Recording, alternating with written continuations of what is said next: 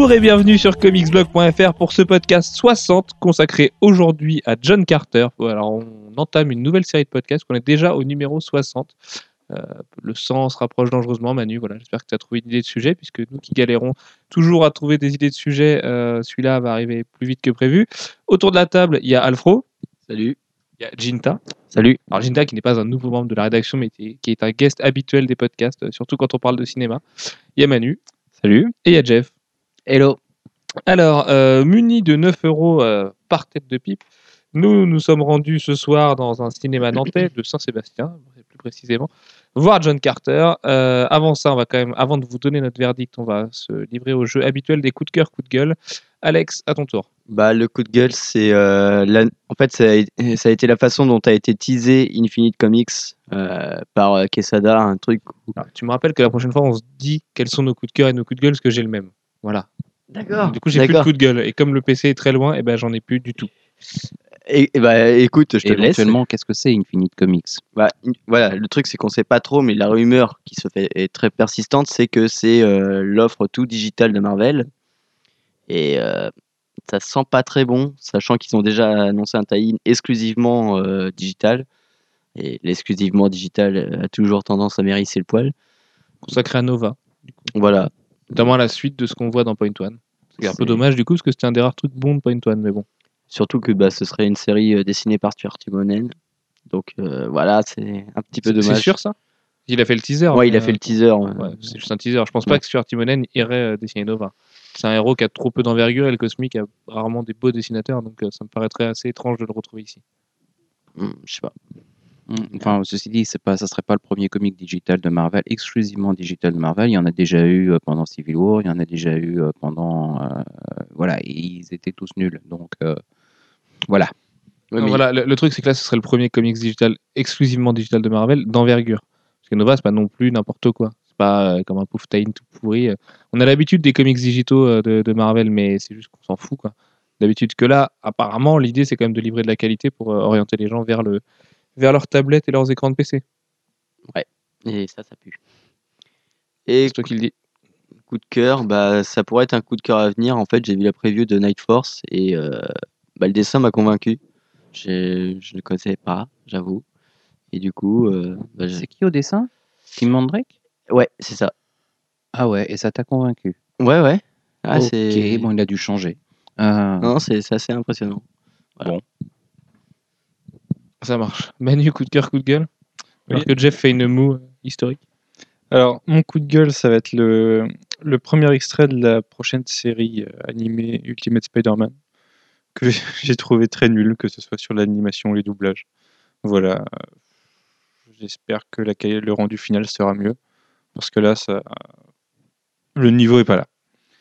Et mon coup de cœur, alors je vous l'avais promis la semaine dernière, euh, j'ai commencé, enfin j'ai continué The Walking Dead saison 2 après l'épisode 1 pour me rendre compte que l'épisode 1 n'était pas forcément représentatif du reste de la saison et que quand on regarde tout de suite, ça passe plutôt bien et ouais, c'est ça va, c'est plutôt pas mal au final. Il y a des bonnes surprises, il y a des, il y a des bonnes intrigues et, et voilà, je vais continuer maintenant.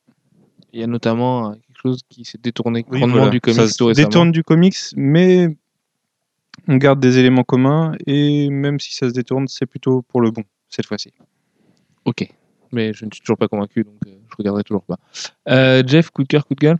Alors, euh, exceptionnellement, je vais pas avoir de coup de cœur, et puis plutôt euh, un coup de gueule qui ont fait deux coups de gueule, c'est euh, par rapport à ce qu'on a. Alors, autant Red Hood and the Outlaws est- continue à être très bon, euh, autant euh, les deux autres titres euh, gérés par euh, Scott Lobdell. Euh, Teen Titans et Superboy se noient de plus en plus Bon, dans des nouveau, trucs. hein, c'est pourri mais le voilà, mais, on- mais c'est très étonnant. C'est quand même le même gars. Euh, et, Club Dale, il euh, est capable de pondre les pires étrons de l'univers. hein. C'est quand même oui, un mec il, qui est pas il très, en très est bon très capable. Oh, il a, il a eu des bons passages. Oui, c'est ça, c'est qu'il a des, il a des, Et, des- euh, sursauts, mais euh, pour un scénariste, il est quand même plutôt dans le médiocre aujourd'hui, Scott Lobdell. Pardonne-moi, Alex, Mhm. parce que je sais que tu l'aimes beaucoup. Je, je crois, pas toi, Alfred. Enfin bon, bref, euh, Red Hood and the Outlaws, euh, toujours très bien, mais euh, Teen Titans, euh, Superboy. Au départ, on se dit, ben, ça va arriver. Au départ, oui. Euh, on se dit, ça, ça, va, ça va être bien. Ça va être pareil. Ça va aller déboucher sur quelque chose. Et puis, euh, ça se noie de plus en plus. Ça tourne de plus en plus en rond. C'est des... c'est bizarre. C'est très bizarre. Et euh, les choses potentiellement intéressantes dans, le, dans chacun des titres, ben, on n'y vient pas. Euh, donc, euh, c'est vraiment dommage. C'est assez mal Voilà. dialogué. En plus, ça qui est bizarre, c'est que Loblel fait des super dialogues dans Redwood et The Outlaws et Teen Titans, c'est gnangnan, cucu, tout ce que tu veux. Et Superboy, c'est pareil, c'est trop bavard et pour pas grand chose. C'est assez Mhm. bizarre. Ce serait le même, ce serait pas le même mec, ce serait pas étonnant du tout. C'est même plutôt étonnant que ce soit le même nom qui soit Ben, rattaché c'est au assez projet. ouais. étonnant, mais je pense qu'il est. Alors, est-ce que c'est parce que du côté de Redwood and the Outlaws, euh, on lui a donné carte blanche et que du côté de Teen Titans, on lui a pas donné carte blanche? Ah bah, pourtant, Superboy est- même, euh, Plus rattaché euh, à l'univers euh, Superman que qu'autre chose. Ouais, donc, il fait plaisir quand même hein, sur les personnages, c'est quand même plus ceux d'avant. Moi, je sais que Teen Titans, Ah, c'est une plus de mes séries hein. préférées. Là, je, je vomis à chaque fois que j'en lis. hein. mhm. Ouais. Enfin bref, voilà, c'est c'est pas cool. Ok. Euh, et puis quant à moi, du coup, bah, coup de gueule, pas de surprise, c'est Infinite Comics aussi. Même si je trouve leur logo euh, hyper bien trouvé, parce que le, signe de l'infini fait le C et le O de comics, et c'était plutôt joli sur le teaser qu'on a vu d'Imonen aujourd'hui. Euh, sinon, je trouve que ça craint un peu, en fait, si c'est vraiment que du digital, que même Quesada se mette à, à promouvoir ce truc à tort et à travers, parce que c'est lui qui a révélé ça sur Twitter, n'est-ce pas, Tinta Euh, C'est dommage parce qu'on sait que Quesada n'était pas un des plus fervents défenseurs du tout digital. Et euh, on y arrive doucement, et en même temps, ça ne marche toujours pas. Il n'y a toujours pas de marché. Marvel fait des efforts, DC fait des efforts, mais ça ne marche pas. Et je pense pas que ça changera du jour au lendemain. Donc, à part s'ils ont trouvé la formule magique, euh, peut-être que, mais j'y crois toujours pas. Et par contre, je me dis que dans un déménagement, ce serait peut-être bien de tout avoir sur un iPad plutôt que dans des cartons. Et puis du coup, mon coup de cœur, Mais tu Euh, peux, hein, c'est juste que il faudra jeter le reste. rajouter quel reste? Jeter le reste. Ah oui, oui, c'est ça, oui. Oui, non, mais non, c'est mort. Puis en plus, j'ai pas les codes pour télécharger gratuitement tout ce que j'ai acheté aujourd'hui. Donc de toute façon, je suis baisé. Euh, Et puis donc, mon coup de cœur, c'est le nouveau look de Shazam. Parce que euh, moi, j'ai qu'une hâte, c'est que Shazam revienne. Là, il revient le mois prochain. Il a un look un peu, euh, un peu facile. C'est un peu, un peu nanar avec cette capuche et tout. euh, un peu street avec 8 guillemets. Mais, euh, mais c'est cool parce que je suis trop content de le revoir. Donc euh, voilà, euh, Sh- Shazam par Gary Frank, de toute façon, ça va déboîté. Et si Shazam peut être un peu plus sombre, un peu plus violent, et parce que d'ailleurs, on sait toujours pas si Black Adam revient aussi, et peut-être être un mélange des deux, et du coup un vrai, euh, et ne plus être, un ersatz de Superman. Et, Un peu moins Captain Cheesecake. Ouais, voilà, c'est ça, ouais. Et, et être plus, plus badass, et en même temps être un, un anti-héros, parce qu'il n'y a pas vraiment d'anti-héros aujourd'hui chez DC, justement, dans les anti-héros majeurs avec des gros Euh, pouvoirs. Superboy actuellement, c'est. Oui, mais Superboy, on s'en branle, c'est un blaireau. Voilà. Et euh, Oui, mais il a son titre. oui, mais c'est pas un gros il l'a héros. eu, il l'a eu avant Shazam. c'est pas un gros héros quoi. Je suis persuadé que Shazam peut mieux vendre que, que Superboy. Et non mais c'est de- dans, dans les héros potentiellement euh, intégrés plus tard à la Justice League, puisque c'est aussi le but de Shazam, euh, avoir un mec un peu plus badass, ce serait peut-être pas plus mal et euh, ça pourrait ajouter un petit peu de piquant et de possibilités d'écriture à Jeff Jones et tous ses copains. Euh, du coup, alors on va parler de Jean Cartier maintenant. Puisque ça y est, on a vu le film après la très belle présentation, très belle, il y a quelques mois à Paris avec, j'ai perdu son nom, Jim Morris, le producteur, et Taylor Kitsch, où on avait vu beaucoup d'extraits. On a enfin vu le film en entier. Bon, on va pas se laisser mijoter le mystère plus longtemps. Euh, c'est mieux que ce qu'on pensait. C'est pas non plus incroyable. Et avant du coup de parler du film, de ses qualités, de ses défauts, de Lynn Collins et de Taylor Kitsch, euh, Jeff, est-ce que tu peux leur tracer un petit peu l'histoire du personnage? Ben, euh, John Carter, c'est le premier, comment dire, space, space adventurer ou, euh, ou space fantasy ou tout ce que vous voulez. C'est- c'est la première, c'est le premier héros de son genre. Euh, c'est un personnage qui a été créé en 1912 par euh, Edgar Rice. Burroughs. Au, bah, il y a quasiment un siècle.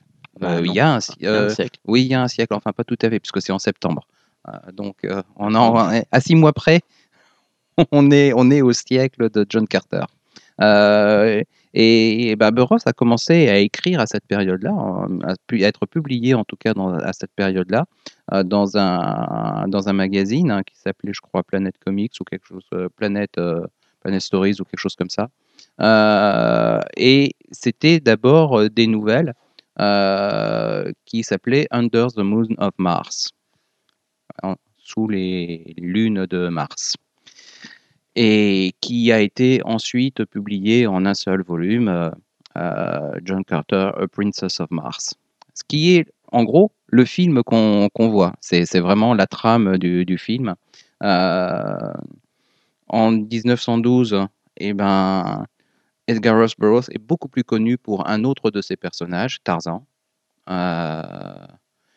qu'il crée la même année.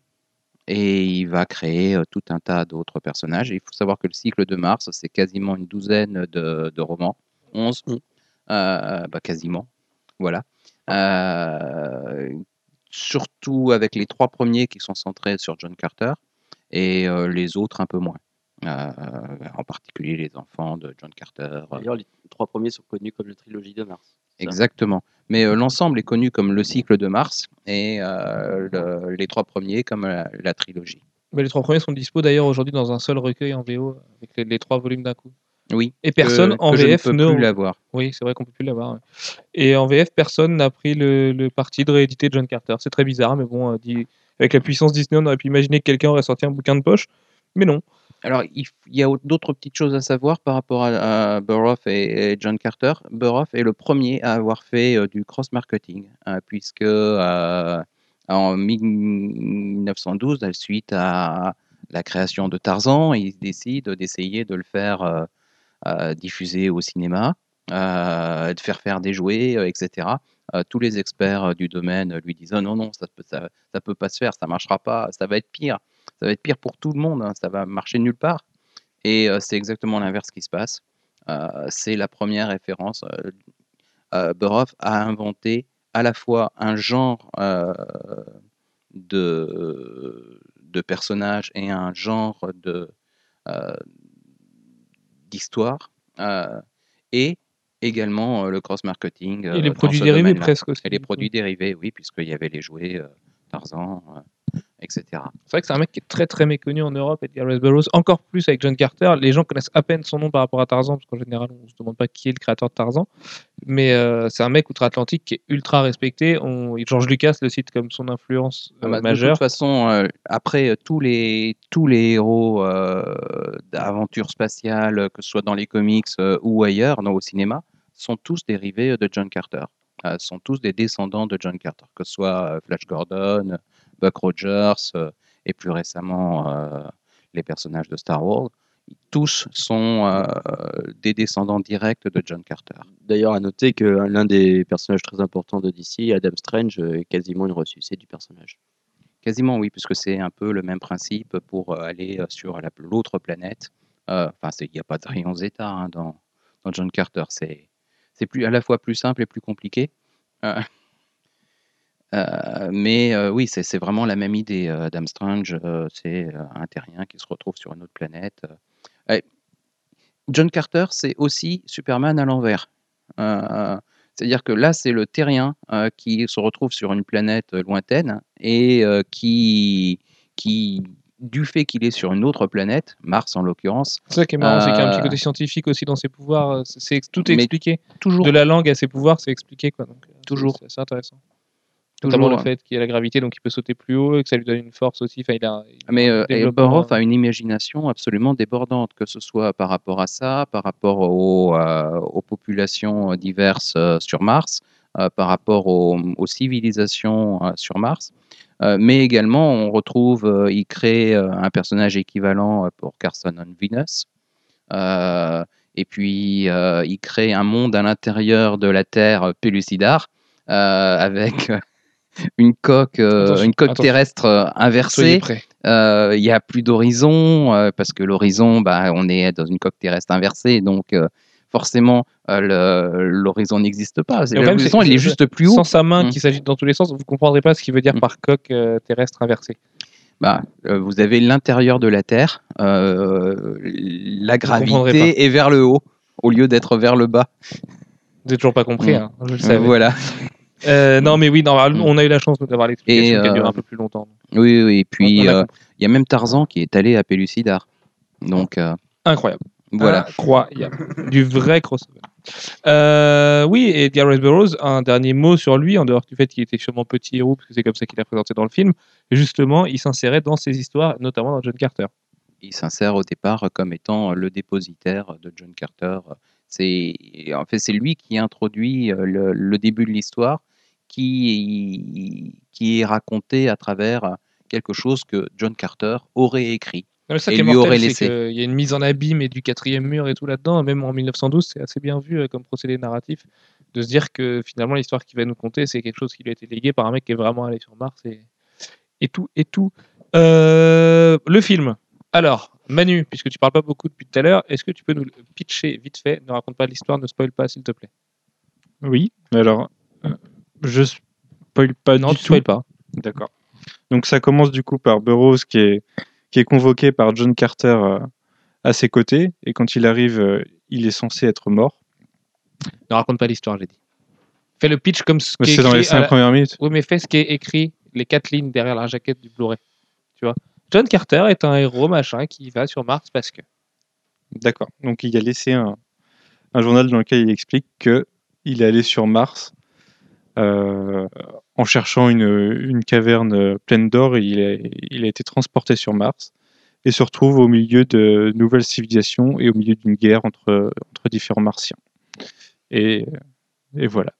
Très bien. Je ne vais pas spoiler. Alors, non, mais sinon, John Carter, c'est un mec qui est perdu dans son siècle. On est en 1882, si je dis pas de bêtises, au début du film. On peut remonter un petit peu plus tôt, du coup, quand on le voit se battre et être à la guerre et tout ça, tout ça.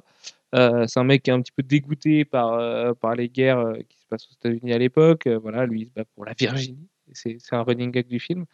C'est un mec qui a tout perdu dans la guerre, qui croit plus en grand chose, qui est alcoolique, qui est vieux C'est un roublard. déserteur. C'est un espèce de Wolverine de l'époque qui squatte les bars et qui, qui l'a fait à l'envers à tout le monde, qui est marrant, qui, est, qui a beaucoup d'humour, qui est, qui est grinçant, euh, et qui va du coup se retrouver dans les situations les plus loufoques. Et en effet, en cherchant une, une mine d'or qu'il aimerait déposer, qu'un qu'un vil shérif, ne- enfin euh, une ville tunique bleue, ne veut pas lui céder, euh, va se retrouver sur Mars par un procédé un petit peu, un petit peu de qui?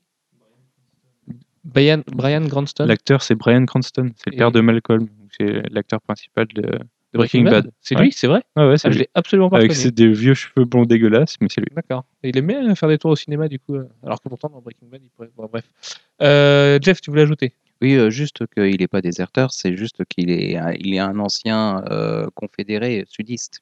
Euh, donc il était capitaine dans l'armée sudiste et euh, il euh, et il veut pas servir dans l'armée nordiste.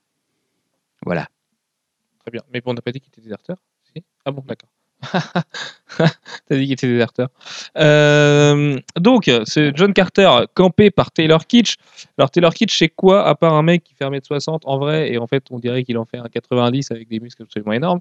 Euh, c'est un acteur qu'on a vu dans X-Men Origins Wolverine et tout le casting, ou presque, de John Carter. Parce que oui, John Carter, on l'a même pas dit au départ, mais John Carter, c'est des romans, mais c'est aussi beaucoup de comics euh, qu'ont révélé Gil Kane, entre autres, euh, idole absolue de, de Jean-François. Euh, Ça a été adapté en pas mal de comics chez DC. c'est ça. euh, Aujourd'hui chez Dynamite et chez Marvel en même temps, sachant que Dynamite vient de se prendre un procès à cause de Dejatoris. Mais c'est chez Dynamite qu'on voit des belles couvertures avec ce génie français de Paul Renault qui livre euh, tous les mois des couvertures absolument hallucinantes. Et, et, la, et sa Dejatoris est bien plus jolie que Lynn Collins. Euh, elle a Ah pris là là. un petit peu moins de, de gras sur la fin du film en tout cas. Euh, je disais du coup Taylor Kitsch. Alors oui, la, la spécificité du film, c'est que il y a au moins 10 acteurs qui ont déjà joué dans des adaptations de comics, puisqu'on a le père de, de Red Mist de Kick-Ass, on a Lynn Collins donc, qui a joué Silver Fox dans Wolverine, on a Taylor Kitsch qui a joué Gambit, on a Mark Strong qui a joué Sinestro, on a un monsieur dont on ne connaît pas le nom qui joue le diable dans Ghost Rider 2, Il y a Dominic West qui joue Jigsaw dans Punisher Warzone. Voilà. On a peut-être fait le tour, mais il y en a peut-être encore d'autres qu'on a, qu'on a. Willem Dafoe. Alors, même si on le voit jamais dans le film parce qu'il a fait que du mocap euh, qui faisait le Green Goblin, mais quand même déjà sept acteurs, et sept acteurs plutôt majeurs pour la plupart d'entre eux, euh, ou, qu'on connaît au moins pour ça, qui sont, euh, qui sont dans John Carter et qui ont joué dans Kick-Ass, X-Men Origins Wolverine et compagnie. Donc, Taylor Kitsch. Taylor Kitsch, qu'est-ce qu'il a comme actualité? Bah, Il en a pas. Ce mec-là, il vient de Friday Night Lights où il jouait Tim Riggins, le presque héros de la série, euh, où il jouait bien dedans. hein. Euh, après, il est arrivé, il a fait Gambit, il jouait plutôt bien. Gambit parce qu'il n'avait pas le rôle du héros et que ça lui collait finalement plutôt. Moi, je trouvais perso, dans la débâcle Wolverine, je trouvais que c'était celui qui s'en sortait le, moins pire, peut-être. Et, euh, et là, en fait, on le retrouve dans un rôle de héros qui lui va pas du tout. C'est mon avis, on va en débattre. hein. Euh, parce que certes, John Carter, c'est un héros qui est un peu malhabile et tout ça, tout ça. Sauf que le gars n'a pas de charisme. Euh, il joue particulièrement mal. Son doublage français est absolument atroce parce qu'on a la malchance de le voir en français. Avec un mec qui a une voix éraillée, enfin, on dirait que, que, que le gars a fait du rap avec une bouteille de whisky une heure avant. En même temps, on peut pas lui reprocher à lui euh, d'avoir une doublure euh, proposer- pourrie. non, mais- Euh, non, non, mais bon, c'est vrai qu'il y a des moments, euh, c'est un peu juste. Surtout quand on, quand on ajoute à ça des doublages absolument catastrophiques, on y reviendra tout à l'heure quand on fera les défauts du film. Euh, donc voilà, Taylor Kitsch, il était peut-être pas fait pour camper le rôle. Il faut savoir pour l'anecdote qu'il y a 20 ans maintenant, euh, Jim Morris, donc producteur du film, a essayé d'adapter le film avec John McTiernan à la réal. John McTiernan, c'est le pape des films d'action des années 90. Et c'était Tom Cruise qui devait être John Carter. Et bah, Tom Ah, Cruise, c'est la même taille rien- Oui, c'est la même taille par contre. Non, il- euh, Taylor Kitsch est un tout petit peu plus grand que Tom Cruise quand même. Euh, non, mais Tom Cruise est au moins plus épais quoi. Et euh, parce que John Carter, d'ailleurs, dans, dans toutes les illustrations qu'on a aujourd'hui, est quand même vachement musclé, vachement musculeux. Et Taylor. Kitsch, il est un petit peu tout sec, quoi. Mais euh, bref, bon, ça c'est un détail. Toujours est-il que Taylor Kitsch, il a quand même une pression énorme d'avoir un des plus grands héros de la science-fiction sur, sur les épaules. Et qu'il la gère pas très bien, de même que Lynn Collins euh, fait une, une, une- comment ils disent, Dija, Dijatoris, c'est ça les... Et déjà, alors au début, ils disent déjà, et puis euh, en cours de route, elle ça devient déjà. Mais c'est no- c'est normal, d'ailleurs, ça devrait être. Euh, mais bon, Pourquoi Dija? Parce qu'ils ne prononcent pas le A comme nous. Ah bon? D'accord. Oui.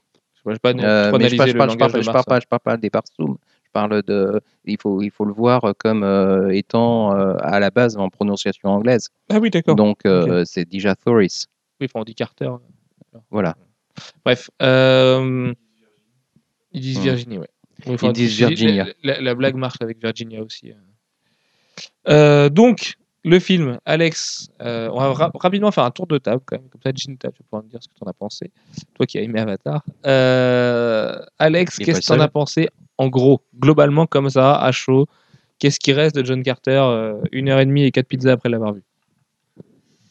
Bah, c'est très, très, très, très trop long. C'est vraiment, moi, je l'ai, subi. disons que j'ai dû regarder ma montre au bout d'une heure et pendant une heure et demie. Après- t'avais faim aussi. Ouais, aller au ciné en, en ayant très très faim, c'est une très mauvaise idée.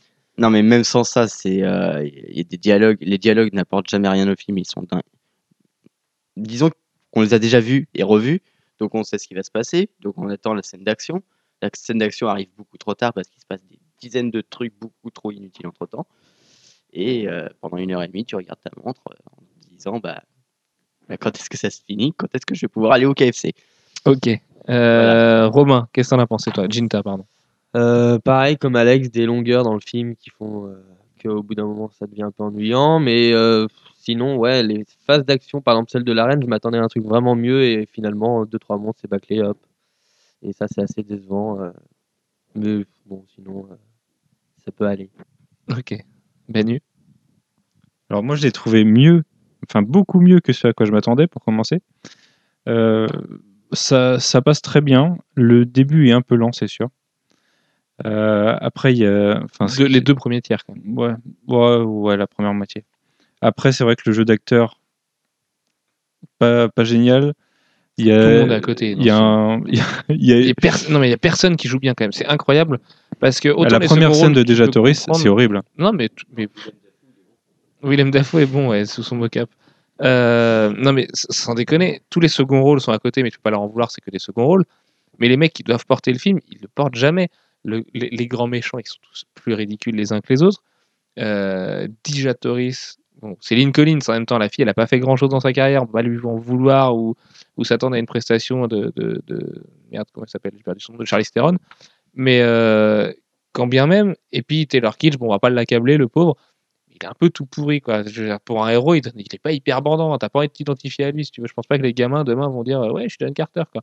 Vaut mieux être le gars vert à quatre bras avec deux cornes, t'es quand même vachement plus cool que Taylor Kitsch. Mais en dehors des, en dehors des acteurs, la réalisation et la direction, enfin, ils, sont à côté de la plaque, je pense. Ah, moi, Sur j'ai le fait qu'il a- Moi, j'ai adoré. Non, mais il y a, Ça se voit que c'est Andrew Stanton et qui vient de l'animation, en fait. non, mais il y a une, ils, ils cherchent à plein de moments à créer une tension dramatique qui est inexistante, qui, qui se réverbère absolument pas chez nous. C'est aussi une Ça- question d'acteur. hein. Il y a- il Et y a- il y a, il y a un potentiel sur l'histoire qui est complètement sous-exploité.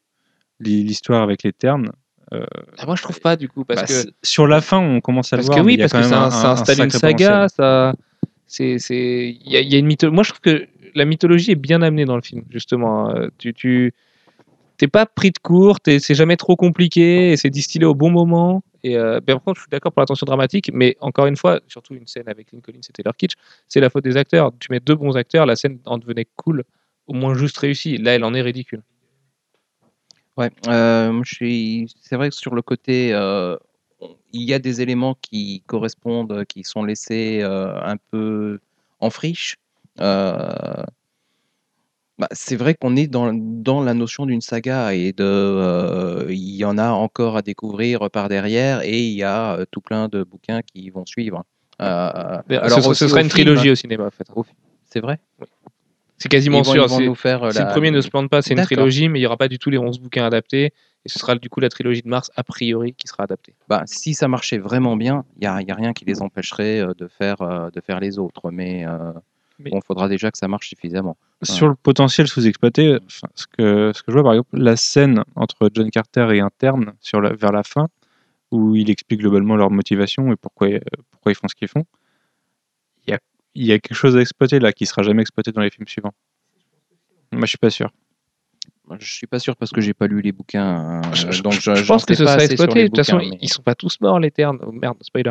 Euh, ils- ils- Non, mais Ouais. Il y, a- il y a une vraie menace latente. Et quand ils disent. euh, Déjà, on ne sait pas qui c'est, leur big boss. Euh, il est évoqué plusieurs fois, mais on ne sait pas qui c'est.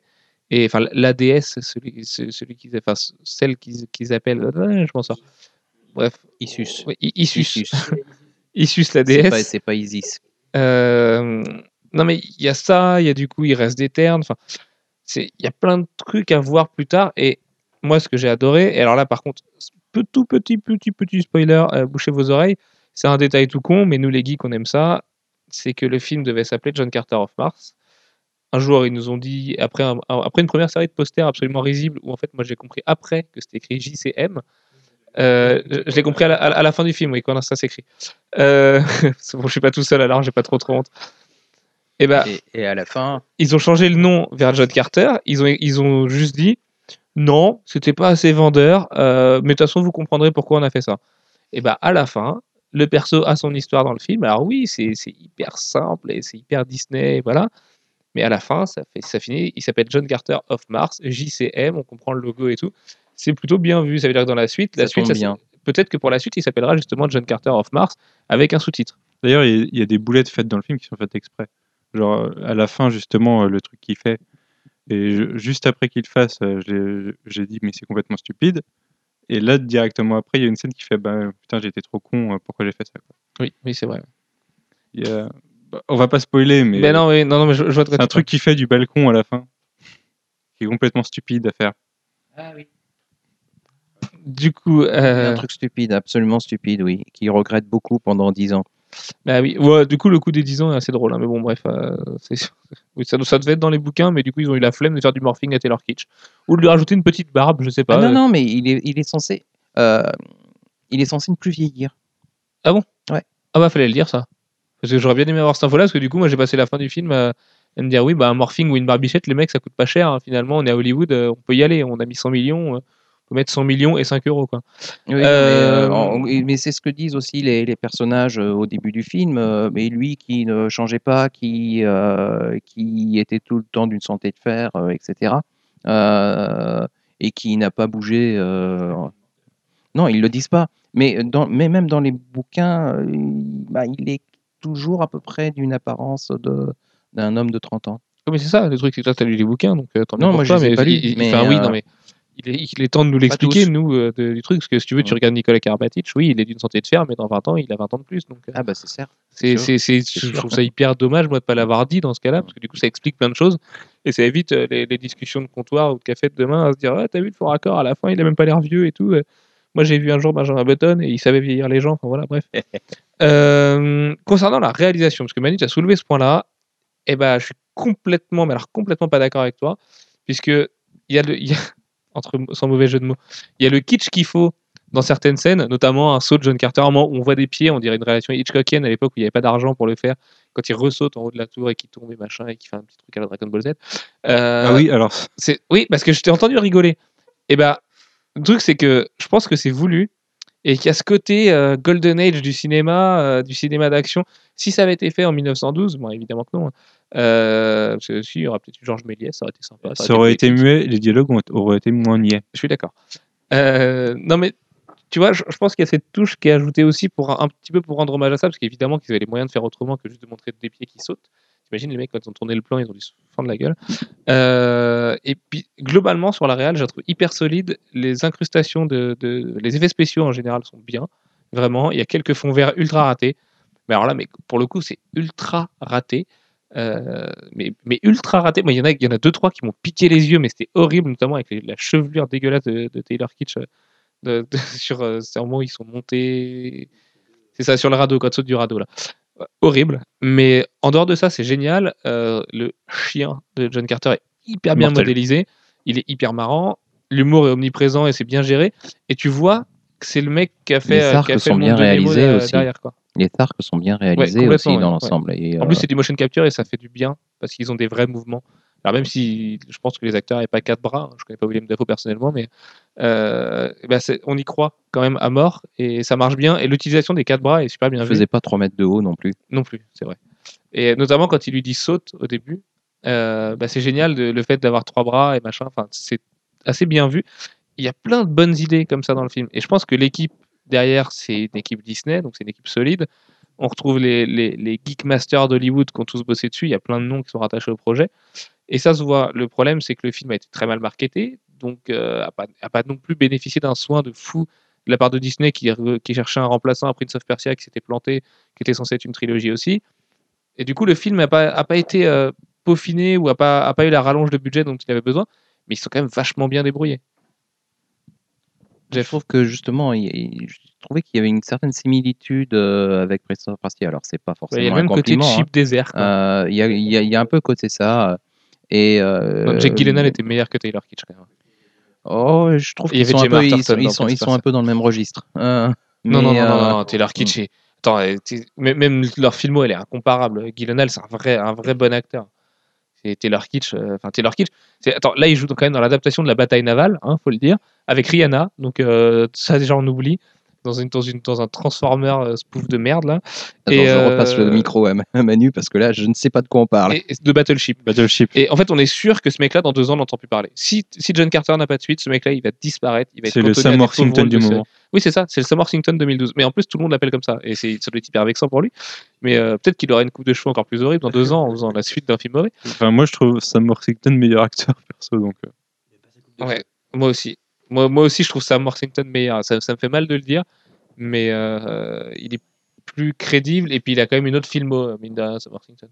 Ouais. Enfin, en même temps, euh, moi, je le trouve pas si mauvais que ça. Il est, il est, il est pas très bon, mais il est pas, il est pas abominable. Il y a des moments où il est hum, probablement plutôt un peu mal dirigé.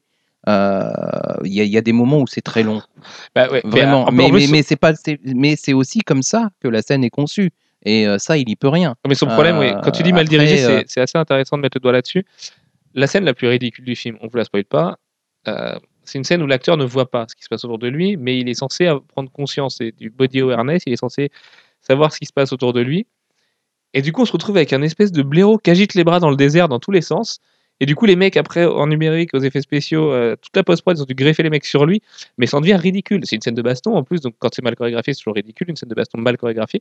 Et on voit les mecs s'empaler sur lui, comme si c'était automatique, comme si le mec il avait un putain d'aimant sur ses épées. Et c'est ridicule parce que le mec il est mal dirigé, qu'on lui dit pas non, le mec va être là, là, là. Alors certes, s'il y en a beaucoup, c'est compliqué, mais même euh, quand il découvre son chien la première fois, le mec regarde à côté. Son regard ne va pas vers son chien. Et c'est quand même emmerdant. Et moi, je me souviens de la présentation parisienne, euh, le producteur avait honte de ça. Quoi. Il, il, il, était, il était vraiment pas fier de ça. Quoi. Il l'expliquait, il était, oui, on a eu euh, bon, quelques soucis euh, voilà, avec, avec la post-prod, on savait pas où se placer les éléments. J'ai envie de leur dire, les, les, t'as plein de, de réals qui tournent tous les trucs qui vont, être, qui vont exister qu'en post-prod avec une croix sur le sol, ils disent à l'acteur, regarde la croix. Et ben là, le mec, il regarde à côté. C'est les, les bases. hein. Et ben oui, c'est de la base. Et puis, le truc, c'est que, en plus, quand le, quand le producteur a mis le doigt là-dessus, tu fais attention à tous ces trucs-là dans le film. Et c'est vrai que le mec, il est jamais, jamais, jamais dans l'action. Bah, S'il regarde euh, à côté, c'est probablement parce qu'on lui a mis la croix ailleurs ou alors qu'on lui en a pas mis. Et euh, ça, c'est franchement nul. Ben voilà, c'est ça, c'est ça le problème. Et du coup, euh, le mec en pâtit et c'est Taylor Kitsch qui prend cher derrière. Mais, Si, euh, si, il sait bien regarder euh, déjà Toris. Là, il n'y a pas de problème. Pour la regarder, il sait regarder. Quoi. Bah oui, oui, bah parce que parce qu'elle est pas dégueu quand même, Lynn Collins. hein. je sais que Jinta a, a plutôt aimé le, le physique attrayant de, de cette princesse de Mars, puisque j'ai entendu ses, ses nombreux cris pendant le film. Oui, faut pas exagérer, mais oui, c'est vrai qu'elle Non, elle, est- elle est elle belle. est plutôt pas mal. Faut regarder ses photos actuelles. Mais non, parce que d'ailleurs, d'a- d'a- d'ailleurs, elle, elle était à la première du coup de John Carter à Londres, je crois, il y a deux jours, et elle était vachement maigrie quand même, hein. beaucoup plus que sur les photos d'il y a ces six derniers mois. Et c'est comme le chanteur de Green Day, ça, tu sais pas comment il fait. Quand tu sort un album, le mec il est tout fin. Tu le regardes six mois après, t'as l'impression qu'il a fait une cure de Burger King, et puis après il recommence, et voilà. C'est un peu le De Niro du rock. Euh, ses qualités au film. En dehors, moi, bon, la réal, ça se discute parce qu'on n'est pas d'accord. Moi, je la trouve mortelle, mais parce que je trouve qu'on on retrouve vraiment ce côté Pixar, en fait, dans le film. Euh, même dans les, dans les angles de cam et tout, ils se permettent des choses plutôt cool. Qu'est-ce qu'il a d'autre comme qualité, le film? Il y a une vraie 3D pour une fois. Il y a une 3D Oui, tout ouais, le faut- long, faut- faut qui le fait dire pas vite. mal aux yeux.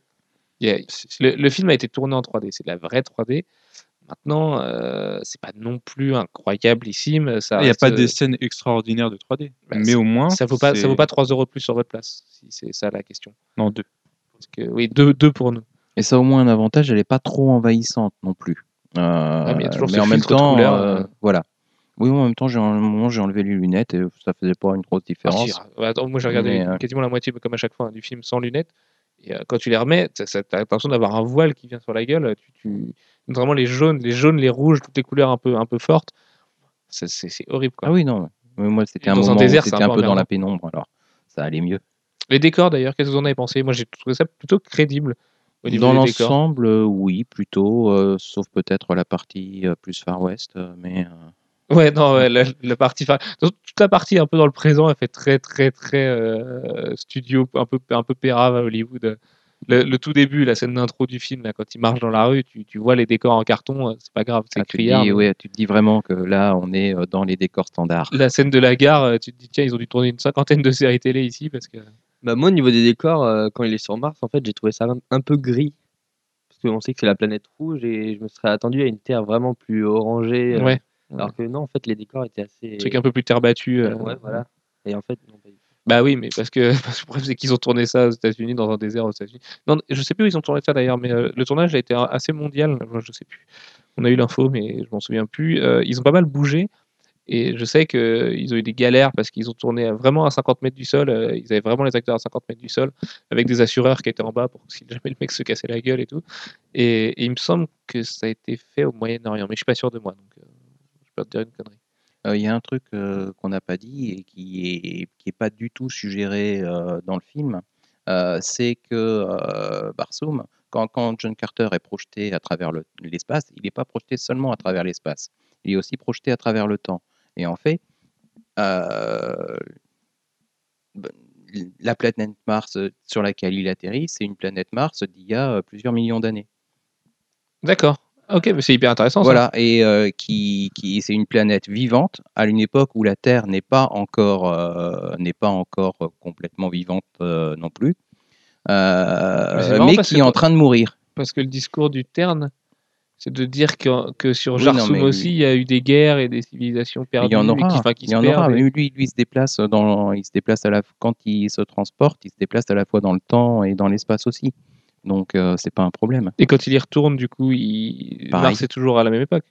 Euh, à peu près. Oui, Oui, il va c'est un, des- c'est un peu plus tard. S'il ne euh, retrouve pas déjà Torres, moi je suis dégoûté. hum. hein, non, non, mais si, si, si, il retrouve déjà Toris, il, fera- il fera même des enfants. Donc, euh, Ah bah, J'espère pour lui, parce Voilà. qu'il faut en profiter quand même.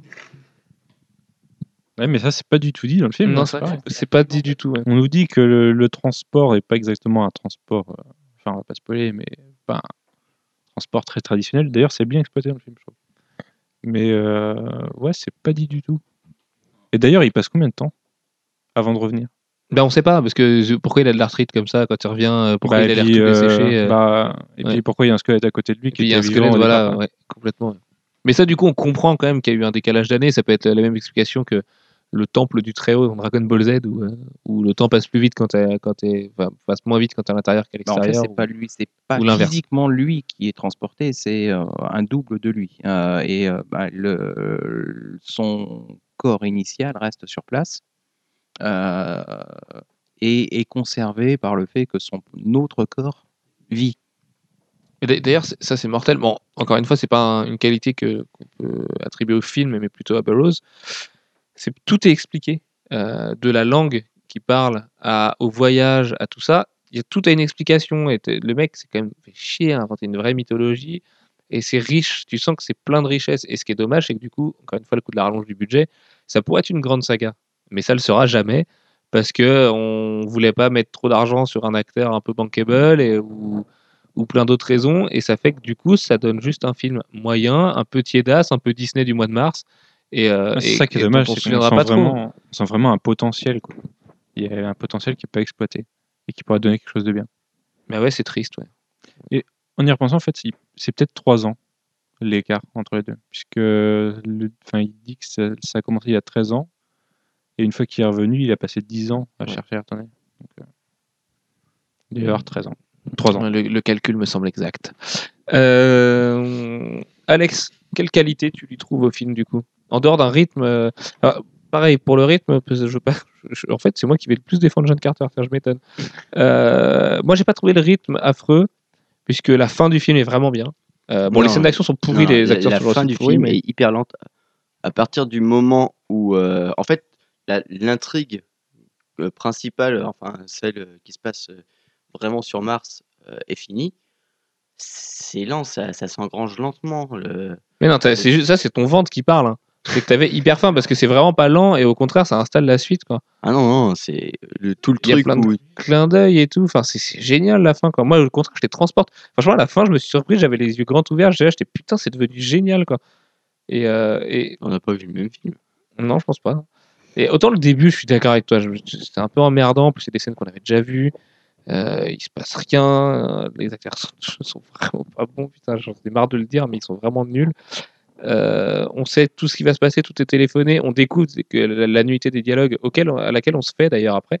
Après, une fois qu'on a compris que les dialogues étaient tout pourris pendant la première heure, on se Ouais, dit mais pendant l'heure 20 maintient qui reste. les- Le problème, c'est que euh, ça arrive pas à te maintenir euh, réveillé en fait. Parce que Ah, tu dialogue. endormi, je le savais, j'ai dit à Romain, Non, non. moi je dis regarde Alex. Non, non, il- je me suis pas endormi, mais tu es là, tu es en état de semi-somnolence en train de penser à ton prochain repas. Je suis désolé. Mais c'est comme affreux. On a l'impression d'a- d'avoir un RAF en fait. C'est le, le mec, il a écrit un dialogue rapidement en disant bon, bah il faut travailler tout ça. Et le, le réalisateur, il a pris le dialogue. Ouais, bon, d'accord, on va garder le dialogue. Le dialogue est vraiment nul à chier. ouais. Le, les- le, le- Y a- y a si- le film a un défaut, c'est les dialogues. Quoi. Il n'y a pas de subtilité, il n'y a pas de travail, il n'y a pas de.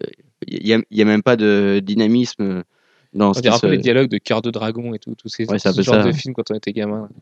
Magnifique. Moi, je suis pas d'accord avec toi. La fin, la fin passe toute seule, je trouve. Enfin, il y, a- de l'action, il y a, de l'humour, il y a de tout, et ça, passe très bien. Je vois pas en quoi on s'ennuie dans la fin. Au début, c'est lent, mais après. Au début, c'est un peu lent parce qu'il y a beaucoup de choses à installer. Euh, mais après, ça, ça s'accélère et ça s'accélère de plus en plus. hein. Sauf, sauf sur la fin où on revient en arrière, en fait. On revient au début du film presque. Euh, et, et par contre, ça ouvre sur euh, les suites. Euh, mais par contre, toute la partie euh, finale avec les ternes qui. euh, alors, bon, est-ce qu'on peut le dire? Bon, il y a un petit spoiler là, qui change d'aspect à toute vitesse. Ça fait des, des poursuites, des renversements de situation, des, des trucs qui sont vraiment très sympas et Ouais. qui sont très rythmés et très rapides. Cette scène-là, d'accord, mais c'est à partir C'est une scène qui dure quand même à peu près un quart d'heure. Non, non, moi, Donc, moi, ce que je euh, veux dire, Ah si, si, si. Non. Ouais, non, elle est rapide, mais moi, euh, juste la, la- en fait, Mm. juste avant que la, la toute fin du film, avec la pauvre euh, énigme euh, façon professeur euh, et euh, le twist hyper Mais ça, c'est dans le bouquin. Oui, Tu- peux- tu peux pas faire là, autrement. tourné de façon. On a l'impression de re- regarder euh, Da Vinci Code. Ah bah, Tu mets dit, Tom euh, celui, place celui de- qui joue Edgar Rasborough, euh, alors là, euh, sur euh, la palme des, des moins bons acteurs, euh, je crois qu'il aurait, je crois qu'il Non, c'est le père de Déjà Torres, le pire. peut-être, oui, oui, je suis, oui.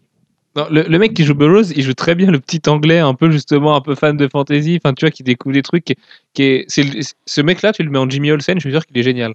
Et, euh, et il le joue un peu comme ça, il le joue un peu, ouais, je suis le copain du héros, c'est cool, en fait, c'est moi qui vais sauver le monde et tout. Alors, par contre, oui, son doublage aussi est absolument minable, mais l'acteur en tant que tel, moi je l'ai trouvé plutôt juste dans son rôle, et en même j'étais tellement content de voir qu'il y avait l'auteur dans, son propre film que je trouvais ça génial. L'auteur qui est mort en plus, donc c'était encore plus joli de voir ça. Et, euh, et je trou- je trouvais ça mortel, moi, j'ai bien aimé ce petit bonhomme. D'ailleurs, comme tu disais, la fin euh, où en fait ce personnage euh, devient en, en somme important. Et ça, j'ai trouvé ça vraiment cool. Du coup, ça, toute l'histoire, en fait, elle n'est pas finie, elle est à ce moment-là. C'est ça, et, Et tu, ça, et tu comprends, énorme, mais la, la toute fin du film, c'est euh, bon, on se voit dans deux ans pour John Carter 2, de toute façon. Donc, euh, et- mais ça passe bien. C'est- Il y a plein de trucs comme ça, de portes ouvertes, moi, qui me gonflent en général, et celle-là, je trouve qu'elle marche plutôt bien. Et j'aurais presque envie de revoir Taylor Kitsch dans le rôle. Est-ce que c'est pas parce que euh, le film est tellement. C'est le gamin de Spy Kids, nous dit, euh, nous dit Manu. Ah là. D'accord. et Jeff vient d'avoir une révélation. Mais est-ce que c'est pas parce que tout le film est d'une facilité ab- abominable que tu as trouvé la fin un petit peu meilleure? Et Si, mais du dans coup, euh, elle est pas si bien que ça en fait. Non, mais elle est pas si bien que ça. De toute façon, je dis, enfin, on, on fait le verdict dans 5 minutes, mais j'ai pas trouvé le film très bon. J'ai trouvé que c'était un divertissement, somme toute correct. Ça me fait chier d'avoir claqué 9 euros pour ça. Euh, surtout que je veux voir les infidèles. Mais, mais voilà, c'était plutôt bon. Déjà, c'est meilleur que ça. Je m'attendais à mettre 0,5 à ce film-là. Et pourtant, j'en avais vu des extraits, machin, tout ça. Et là, du coup, j'aurais une note. Jeff, Oui, je sais plus ce que je voulais dire. Euh, et moi, je voulais dire un truc, c'est que George Euh, Lucas, c'est quand même un beau salaud, parce que le scénar de Star Wars épisode 1, notamment avec l'utilisation des, des, Naboo- enfin, des Gungans de Naboo, c'est exactement le premier bouquin de John Carter. Et en Ah, fait, moi, ça m'a choqué pendant le film.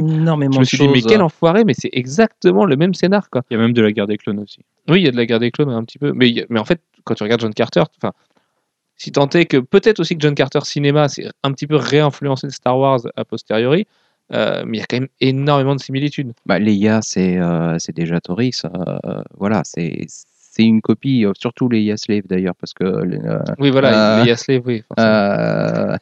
parce que déjà Toris, si Toris, elle ça, se- hein, non non pas pas si mieux que ça, mais Voilà. dans les Bah, normalement, elle est habillée qu'avec des bijoux. voilà quasiment. Mais dans les dans les bouquins, c'est quand même le prototype de la de la princesse qui se retrouve régulièrement enchaînée, euh, captive. Euh, mais bon, voilà. Mais tout en étant euh, très guerrière. Oui, et très fière et très intelligente et très, euh, et très tout ce que vous voulez. Et très tout. Voilà, Très belle, surtout très belle. Petit tour de table. On va verdict plus note. Jeff, je te laisse commencer. On va tourner dans le sens inverse des aiguilles du montre aujourd'hui parce qu'on est des gros malades. Bah, bah, moi, je m'attendais, je m'attendais vraiment à, je m'attendais à souffrir en fait, Euh, et euh, et j'ai été plutôt agréablement surpris. Euh, alors c'est vrai que je suis pas hyper satisfait par euh, le, par les acteurs, mais euh, globalement, non, je suis plutôt passé un bon moment. J'ai surtout redécouvert des choses que je savais déjà, euh, mais que je savais par petits bouts et que j'avais pas forcément euh, toutes reliées entre elles. Euh, et non, du coup, je suis plutôt content. Ouais, un, un 3,5. Ok. Voilà. Manu, Même chose, je suis agréablement surpris et je vais y mettre 3,5 aussi. Et surtout parce que ça me donne envie d'en fait de, de lire les livres pour développer la mythologie du truc. à mort, vais connaître la suite du coup maintenant. Surtout qu'il paraît que les bouquins sont hyper faciles d'accès euh, à la lecture. Un peu gnangnan aujourd'hui, mais bon, ils ont 100 ans. Et euh, moi aussi, j'ai hyper envie de les lire. Viens, on les lira ensemble. Tu feras des sessions lecture avant de s'endormir. D'accord, on fera un club de lecture. Sur Skype, tu, tu, tu me liras les trucs. J'aime pas Skype. Ah bon, bah sur euh, TeamSpeak, D'accord. sur Twitter. Ginta, Euh, ouais, le jeu d'acteur était vraiment, Manu, tu calcules la moyenne. hein. vraiment pas très bien. Et euh, sinon, l'univers est, est super intéressant. Ça me fait penser bah, le Mass Effect avec tous les petits extraterrestres. Ça, j'aime bien. Et, euh, Demain C'est demain Et euh, sinon, ouais, bon, le personnage. C'était euh, hier, jour de diffusion du podcast, qu'on a mis la main sur Mass Effect 3. jeu ultime. Et euh, sinon, oui, l'univers est super intéressant. Après, le scénario, euh, un petit peu bateau. le- les méchants sont un peu bidons, mais sinon, je mettrais 3 aussi.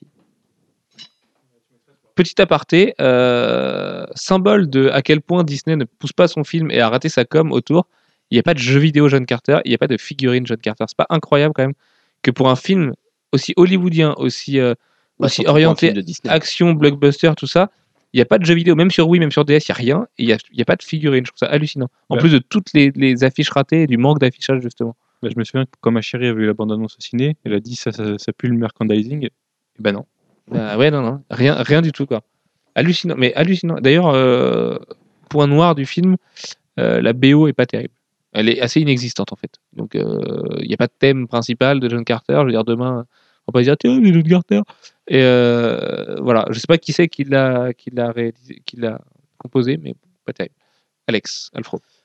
Bah, alors, euh, comme euh, tout le monde, euh, euh, était absolument aux fraises, donc c'est pas la peine à rajouter. Moi, ce que j'ai détesté aussi, c'était la, la façon dont étaient tournées les, les scènes d'action. Complètement, enfin, sans tension. Y a, ni, tu te sens pas impliqué, tu, tu, y a pas, il y a C'est très à l'ancienne. ouais, voilà, c'est. Mais ça change de green grass et de la caméra qui tremble faire genre il se passe quelque chose. Ouais, non, mais sans ça, c'est c'est, des plans hyper plats. Il y a, y a ni le point de vue du, de l'ennemi, ni le point de vue du héros. Tu, tu sens pas, euh, voilà, tu prends pas du sang dans la tronche, quoi. C'est euh, un tout petit peu dommage. euh, En Est-ce qu'un plus, gamin d'aujourd'hui, justement, s'identifie Parce que le, le- le film, les scènes d'action sont très. euh, comme ce qu'on trouvait nous quand on était gamin et qu'on adorait. Est-ce qu'un gamin en 2012 qui voit John Carter va se sentir euh, profondément passionné par cet univers, va vouloir s'y mettre? Alors, Moi, je pen- pense que oui, hein, mais. euh, Moi, je pense que oui, mais j'ai peur que ce soit un petit peu abscon pour un gamin. Le, le truc des, des, des ternes et tout, après, c'est très childish. mais hein, justement, justement, en fait, euh, quand on redécouvre nous des trucs de quand on était gamin, on découvre aussi à quel point ça pouvait être profond. Et, euh, et ça peut avoir cet effet-là. Comme Real Steel, par exemple. Real Steel, c'est un vrai film générationnel pour le, pour le gamin qui a entre 8 et 12 ans aujourd'hui. D'accord. Bah, tu l'as pas vu? Non. Mais il est cool. Enfin, moi, j'ai bien aimé. Pour la musique, c'est étonnant, c'est Michael Giacchino. Qui est C'est vrai? qui est- ouais, Ouais, bah, le voilà, Abrams bah, Boy, euh, enfin les séries Abrams, quoi. c'est ça. Bah, ça. Oui, il a fait ça un petit peu en speed. euh, parce qu'il y avait, il y avait besoin de le faire. quoi. Et euh, non, si, tu crois, tu crois pas qu'un gamin de, de 2012 pourrait s'identifier à John Carter et jouer à John Carter et, euh, Je pense pas qu'il soit assez. Non, mais il est pas du tout dans l'air du temps. C'est ça le problème, c'est que un gamin de- d'aujourd'hui pourra pas s'identifier à ce, ce genre de, de héros euh, et pas assez. euh, J'allais dire urbain, mais enfin, voilà, c'est ça l'idée, quoi. C'est euh, il est trop Ouais, c'est un, un peu le héros de papa quand même. Ouais, voilà, Oui, ça. Le problème, c'est que c'est un film très orienté jeunesse et du Oui, coup, alors euh, que le public visé, le public qui sera en salle, d'ailleurs on l'a vu ce soir, Mm. enfin les enfants premières ça veut toujours un peu rien dire, mais euh, très peu de jeunes enfants, de- Ouais. que, des, que des jeunes adultes et, euh, ou, des, ou même des, des, des vrais papas qui ont connu Burroughs et qui ont lu Burroughs et vraiment fans de fantasy. Donc, euh, bah, Ah bah c'est sûr que si le, je pense le- que Disney va se planter. si l'audience du film se limite au lectorat de Burroughs, ils sont mal barrés. Oui, mais, Oui. euh, mais oui, de toute façon, Disney va se planter. Mais Disney, euh, enfin, les gens de Disney savent qu'ils vont se planter. Le producteur le- l'a dit cash. Mm. Et là, de toute façon, c'est tellement craqué sur la campagne de, de- de promotion du film que le film, il, il est mort-né. Il a aucune chance de survivre. Et on l'a vu, nous, euh, le nombre. Attends, on a, on a quand même eu, euh, je sais pas, quasiment une demi-heure du film en diffusion gratuite sur Internet, en comptant, en comptant les trailers et les scènes inédites et les trucs comme ça et les extraits. Enfin, c'est c'est colossal. Jamais de ta Bah, vie, tu fait- reverras ça, quoi. En fait, une grosse partie euh, pour pâter le chaland, mais, euh, mais qui coûte rien en fait. Parce que faire Bah des oui, mais c'est surtout euh, que c'est- leur charte graphique a été définie à six mois de la sortie du film, c'est jamais le cas normalement. Donc, euh, ils, ont tout, ils ont changé du tout au tout, les affiches ont été faites dans la panique. Et puis au final, euh, bah, les films gagneraient, selon moi, à être quand même vus en salle par un, un plus grand nombre. C'est un, divertissement correct, c'est le genre de truc que tu vas retrouver dans six mois sur Canal+. Et, euh, et puis ça se louera, enfin ça, ça se téléchargera euh, sûrement beaucoup en DVD RIP parce que les gens voudront pas claquer les thunes pour ça. Mais pour ouvrir un petit peu la saison des, des films d'action et des blockbusters et tout, moi je trouve que ça marche bien. Ça marche mieux que Prince of Persia euh, il y a deux ans. Donc euh, voilà, c'est pas, c'est honnête. Moi, je, comme note, Alex, qu'est-ce que tu y mettrais?